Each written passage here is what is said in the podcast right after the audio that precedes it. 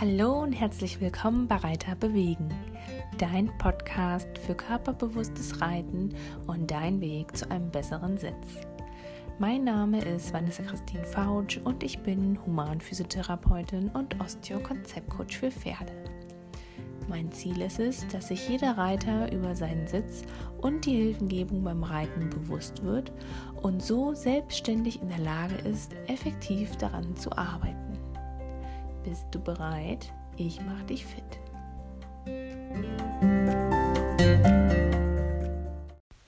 Hallo und herzlich willkommen. Du hörst den Reiter bewegen Podcast und ich bin Vanessa Christine Fautsch.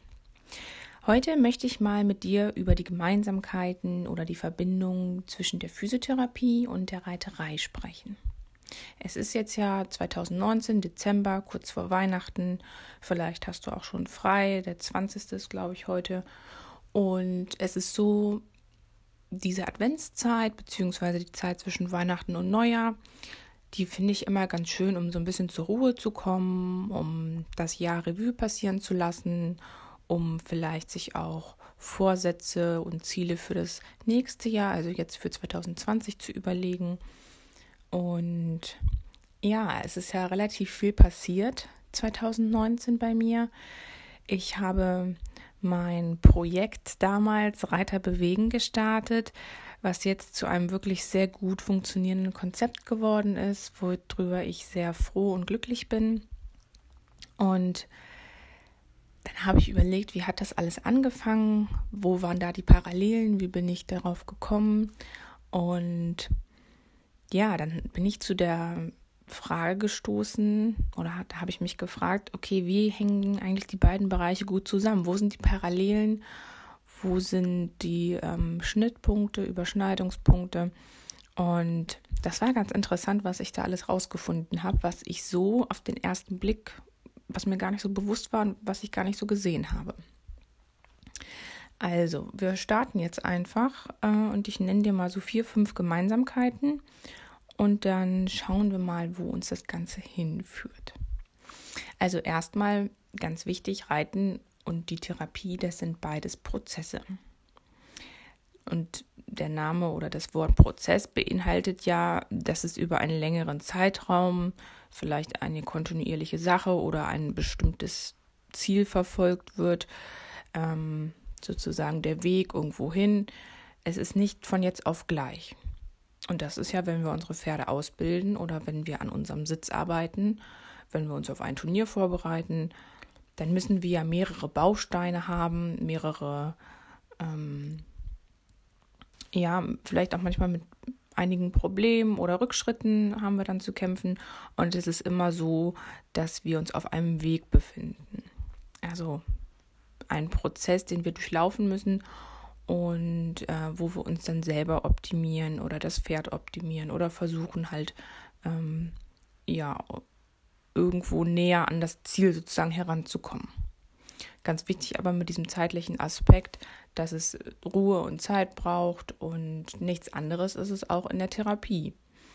Manche Sachen gehen natürlich relativ schnell, wenn ich sofort die Ursache gefunden habe und das Problem vielleicht noch gar nicht so lange besteht, die Schmerzproblematik, dann habe ich natürlich Glück und es klappt relativ schnell. Meistens ist es aber so, dass viel mehr dahinter steckt und dass der Körper erstmal oder dass man den Menschen erstmal komplett untersuchen muss und schauen muss, okay, wo sind denn die Parallelen, was hängt zusammen und dass man dann anfängt zu therapieren. Man hat eine Hypothese, die man aufstellt und versucht dann alle Bausteine mit einzubeziehen, um dann ein gutes Therapieergebnis zu bekommen. Vielleicht noch einmal so ein kleines Beispiel zur Verdeutlichung. Ähm, wenn jetzt jemand zum Beispiel mit einem mit Knieschmerzen zu mir kommt, natürlich kann ich dann das Knie untersuchen und gucken, bewegt das gut, wo sind die Schmerzen, wie ist die Muskulatur, ähm, wie fühlt sich das Gelenk, die Kapsel an solches an, gibt es irgendwelche auffälligen Tests. Ähm, ist da vielleicht eine Verletzung, ein Trauma, dass es irgendwie geschwollen ist, warm ist, rot ist, wie auch immer. Ähm, gibt es irgendwelche Röntgenaufnahmen? Da sind ganz viele Sachen, die ich mit einbeziehen kann. Und wenn ich die aber alle abgearbeitet habe und denke, ja, eigentlich hm, ist nichts, dann ist ja die Frage, warum hat denn das Knie was und warum ist denn das Knie kaputt? Warum ist in dem Knie Arthrose? Und dann muss man schauen, okay, wie sieht es denn eine Etage darüber und darunter aus? Also wie bewegt der Fuß, wie bewegt das Becken und ach ja, an dem Becken, was hängt da alles dran? Da haben wir eine Wirbelsäule, dann geht es weiter nach oben. Und da muss man manchmal den Menschen äh, wirklich gut untersuchen und differenzieren und schauen, okay, woher kommt denn das Problem? Ist das Problem eher symptomatisch? Das Knie tut weh, weil das Becken vielleicht schief ist oder weil der Fuß nicht richtig abrollt. Deswegen tut das Knie weh. Oder äh, tut das Knie weh, weil ich da einen Tritt gegen bekommen habe oder weil ich äh, vielleicht ähm, irgendwie aufs Knie gefallen bin. Also da muss man ja immer unterscheiden und schauen und ähm, das ist dann auch ein Therapieprozess, den man da ähm, beschreitet und wo man guckt, dass man ganzheitlich behandelt und äh, den Menschen als Ganzes sieht und dieses kleine Knie ähm, dass man da schaut, okay, ist das wirklich die Ursache für den Schmerz oder ist es vielleicht nur das Symptom? Und bei den Pferden ja genauso. Wenn wir ein Pferd haben, was zum Beispiel in sich schief ist, dann können wir ja auch nicht einfach, Entschuldigung, dann können wir ja auch nicht einfach äh, sagen, ja, okay, dann ziehen wir jetzt, äh, versuchen wir das Pferd so zu stellen und so zu biegen und nächste Stunde passt das dann schon. Das ist ja auch ein Prozess, wo wir langsam anfangen müssen, die Muskulatur umzuformen, dem Pferd immer wieder die Unterstützung zu bieten und zu schauen, okay, belastet es wirklich alle vier Füße gleichmäßig und kann es sich zu beiden Seiten gleichmäßig stellen und biegen ähm, kann es locker lassen, entspannt sein, dass die Muskulatur auch die Chance hat, mal nachzugeben. Und das sind ja ganz viele kleine Bausteine und wo wir das Pferd auch als großes Ganzes sehen müssen. Schön ist immer, wenn man sagt, ja, der tritt doch gut unter und dann latscht das Pferd aber auf der Vorhand. Dann ist hinten vielleicht, sieht es ganz gut aus und vorne fällt es aber auf die Vorhand. Oder ähm, es schmeißt sich auf den Zügel drauf. Und das Untertreten an sich ist ja kein Indiz, dass das Pferd insgesamt schön läuft. Da muss man ja viel mehr Punkte mit beachten. Und das ist vielleicht so ein bisschen so ein kleines Beispiel. Und da kommen wir eigentlich auch schon auf den zweiten Punkt. Und zwar, wir kommen immer nur weiter in beiden Sparten, also sowohl in der Physiotherapie auch als sowohl als auch in der Reiterei, wenn wir Ursachenforschung betreiben. Also wenn wir schauen, okay, warum ist es denn so, wenn wir das hinterfragen? Wenn das Pferd jetzt den Kopf hochschmeißt und den Rücken wegstreckt und mit dem Unterhals läuft, dann müssen wir uns ja überlegen, okay, warum ist es so? Wie können wir dem Pferd helfen, da rauszukommen? Und was müssen wir als Trainer, als Reiter tun, damit wir dem Pferd zeigen, wie es viel physiologischer laufen kann und wie es dann auch letztendlich für uns ja angenehmer zu reiten ist? Das wäre die Ursachenforschung. Da hilft es nicht, symptomatisch das Pferd einfach auszubinden oder einfach ähm, zu riegeln und zu schauen, dass wir es irgendwie in eine Rollkur bringen äh, oder halt irgendwie in einer Position festhalten und zwingen. Das wäre so ein äh, eher symptomatischer, hilfloser Ansatz. Und in der Therapie ist das nichts anderes. Wenn ich da ähm, nicht versuche, den Menschen als ganzheitliches ähm, Wesen beziehungsweise als äh, als großen Funktionskomplex zu sehen, sondern nur sage, oh ja, der hat ja Kopfschmerzen, naja, dann nimmst du halt eine Tablette. Ja, das hilft dann für den Moment, ist in Ordnung. Aber die Frage ist ja, warum hat der Kopfschmerzen? Hat der Kopfschmerzen ähm, aufgrund von Funktionsstörungen, weil vielleicht die Kopfgelenke ein Problem haben, weil die Muskulatur ein Problem hat, weil das Kiefergelenk ein Problem hat, weil die Augen ein Problem haben oder hat er vielleicht einfach Kopfschmerzen, weil heute ein stressiger Tag war, weil er zu wenig getrunken hat, weil er sich den Kopf zerbricht, weil er Sorgen hat. Das muss man alles hinterfragen und wie gesagt als Gesamtes betrachten. Also Punkt 1 war die ähm, Reiterei und die Therapie, das sind beides Prozesse. Und Punkt 2 auf jeden Fall Ursachenforschung betreiben. Dann der dritte Punkt, ist es so, da haben wir auch schon drüber gesprochen, man muss das große Ganze betrachten. Also alle Faktoren mit einbeziehen. Der vierte Punkt, dass die Körperwahrnehmung des Reiters unglaublich gut geschult wird. Also sowohl die Körperwahrnehmung des Patienten innerhalb der Therapie, weil der Patient hat mal 20 Minuten Zeit oder sogar in der Osteopathie ja noch länger, also vielleicht sogar 45 Minuten, eine Stunde Zeit, sich ganz auf seinen Körper zu konzentrieren, in den Körper reinzuspüren, zu schauen, okay, wie fühlt sich das an, was gerade behandelt wird, merke ich selber im Seitenvergleich, oh Mensch, da ist der Muskel irgendwie tut mehr weh als der andere oder ist fester. Ähm, ich mache das immer ganz gerne, wenn die Leute auf dem Rücken liegen, dass ich sage, okay, stellen Sie sich mal vor, Sie sind in einen weißen Farbtopf gefallen.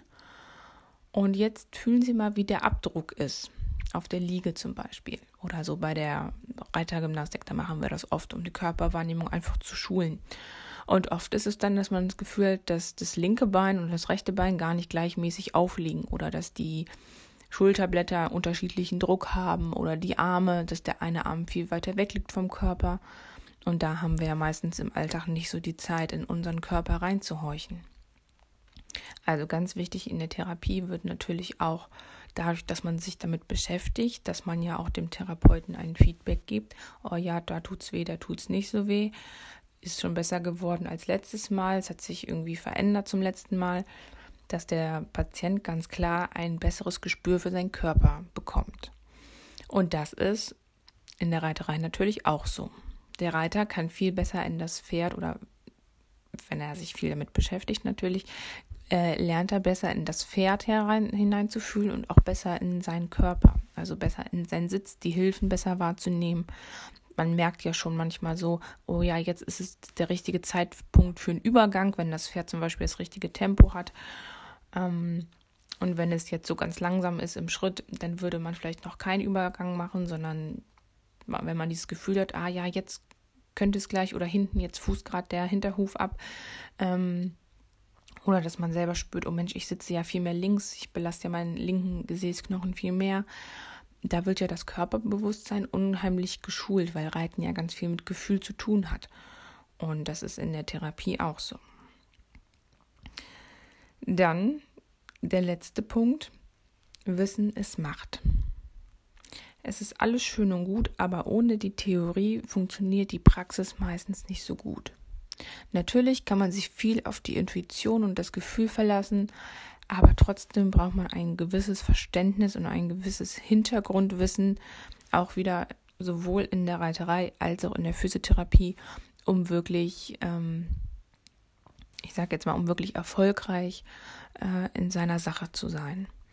Es bringt mir also nichts, wenn ich nur konsumiere und praktisch arbeite und vielleicht dreimal die Woche zum Reitunterricht gehe, aber das gar nicht hinterfrage und gar nicht gucke, okay, was hat sich verändert, was hat sich verbessert, ähm, wo ist die Systematik dahinter, wann habe ich zum Beispiel Dressurtraining, wann habe ich Springtraining, macht das Sinn, wie wirkt sich das auf das Pferd aus, was habe ich für ein Pferd, eignet sich das besser fürs Springen oder besser für die Dressur? Und warum ist das so?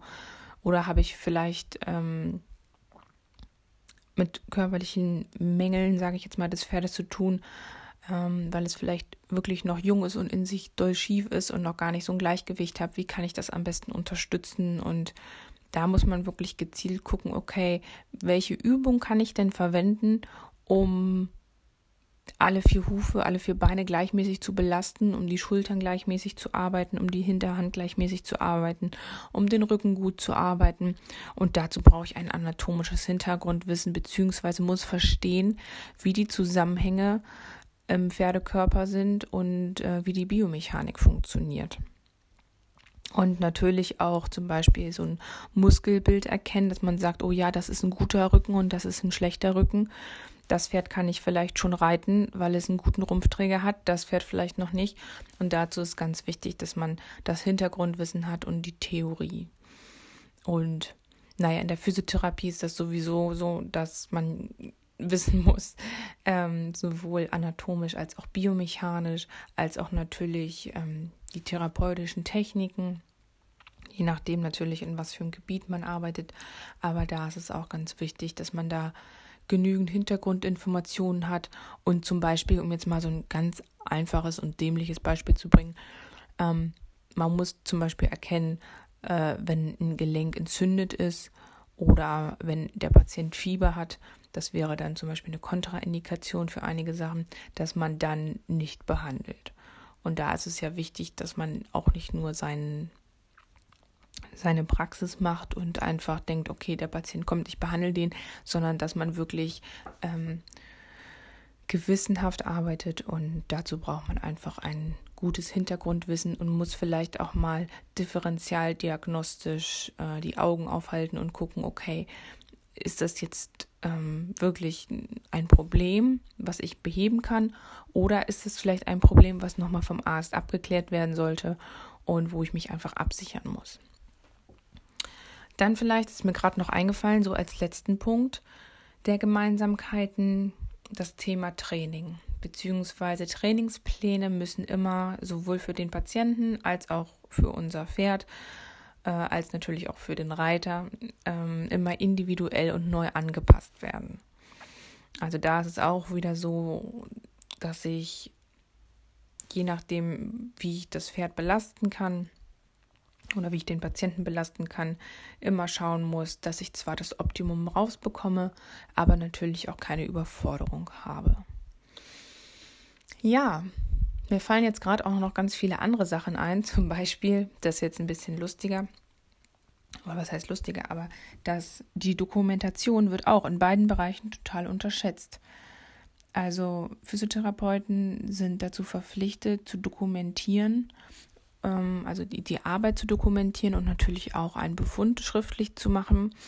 Und ähm, leider wird da immer sehr sparsam mit umgegangen und wird das immer so ein bisschen, naja, äh, die meisten Therapeuten haben da nicht so viel Lust drauf, obwohl es total wichtig ist, weil man muss sich ja absichern, ähm, einmal aus rechtlichen Gründen. Und natürlich muss man auch seine Ergebnisse ähm, vorweisen können, zum Beispiel wenn man sich mit dem Arzt unterhält, dann ist es immer schön für ähm, für die Kommunikation, wie gesagt, mit den, mit den Ärzten. Und ähm, ja, das wird leider immer so ein bisschen vernachlässigt. Und in der Reiterei, wer schreibt sich da was auf? Obwohl es auch sinnvoll wäre, zu sagen, okay, ich mache mir jetzt einen Trainingsplan und okay, ich gucke jetzt, dass ich irgendwie zum Beispiel die nächsten drei Monate viel an den Seitengängen arbeite und viel so an den Seitengängen arbeite, dass ich das linke Hinterbein auftrainiere. Und dann schaue ich mal nach drei Monaten, was das gebracht hat. Das machen ja die wenigsten. Die meisten fahren los, gehen in den Stall, satteln, sitzen auf, reiten, steigen ab und fahren wieder nach Hause. Und dann vielleicht haben sie ein bisschen Struktur drin und machen Reitunterricht regelmäßig. Aber warum sie was machen und das dann zu dokumentieren, um zu schauen, okay, was habe ich erreicht, was habe ich verbessert, das ist leider auch in der Reiterei noch so ein bisschen, ja, wird es auch vernachlässigt. Zum Beispiel im Fußball ist das ein bisschen anders. Da wird nach jedem Spiel analysiert und geguckt, da werden Strategien besprochen. Also so der Reitsport, dass der so wirklich strategisch ist, naja, manchmal vielleicht, im, vielleicht im Profibereich, aber so im Amateurbereich ist es leider äh, noch nicht so verbreitet. Genau. Ja, also du siehst, da gibt es ganz viel Zusammenhänge. Die Atmung zum Beispiel ist auch ein Zusammenhang. Die Atemtherapie und die Atmung auf dem Pferd. Du siehst, es gibt ganz viele Zusammenhänge ähm, zwischen dem Bereich der Physiotherapie und der Reiterei. Und ich glaube, Anja Beran hat mal gesagt oder in ihrem Buch geschrieben, ähm, dass der Reiter der Physiotherapeut des Pferdes ist. Und das fand ich eine ganz, einen ganz interessanten Blickwinkel, weil wir ja für unsere Pferde verantwortlich sind und natürlich aber auch für uns selber und für unseren Sitz. Und dem Pferd ist das egal, das muss nicht geritten werden. Das steht auf der Wiese und frisst und hat ein schönes Leben. Aber sobald wir uns da draufsetzen, greifen wir ja in die Natur ein und müssen ja schauen, dass es das möglichst gut mit uns da oben drauf aushält und ähm, auch gesund bleibt dabei. Und deswegen ist es ganz wichtig, dass wir nicht nur ähm, an dem Pferd oder mit dem Pferd gut arbeiten, sondern auch äh, an unserem Körper bzw. an unserem Sitz und dass wir da schauen, dass wir optimale Bedingungen schaffen für ein harmonisches und gesundes physiologisches Miteinander. Ja, ich verabschiede mich jetzt. Das waren so meine Gedanken dazu. Ich freue mich sehr, wenn du den Podcast teilst und mich weiterhin unterstützt.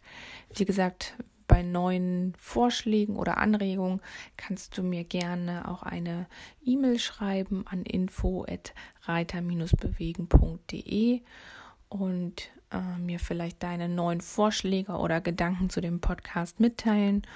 Und natürlich freue ich mich wahnsinnig, wenn du äh, mich bewertest, mir ein kleines Feedback da lässt, am besten über iTunes. Und ich wünsche dir auf jeden Fall frohe Weihnachten. Und ich glaube, die letzte Podcast-Folge, die mache ich am 29. Also einmal hören wir uns noch in diesem Jahr. Und ja, bis dahin wünsche ich dir eine besinnliche Zeit mit deiner Familie, mit deinen Freunden und natürlich mit deinen Vierbeinern, also mit deinen Pferden und vielleicht hast du auch einen Hund. Und Bevor ich das jetzt vergesse, es gibt eine Weihnachtsaktion von mir und äh, der Laura Wildschut von Equinemic.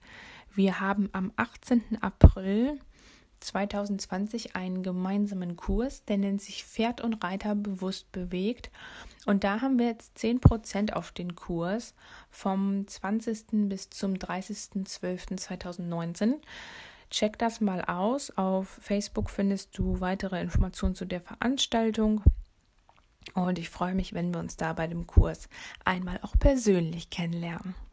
Also ganz liebe Grüße, deine Sitzexpertin Vanessa Christine Fautsch.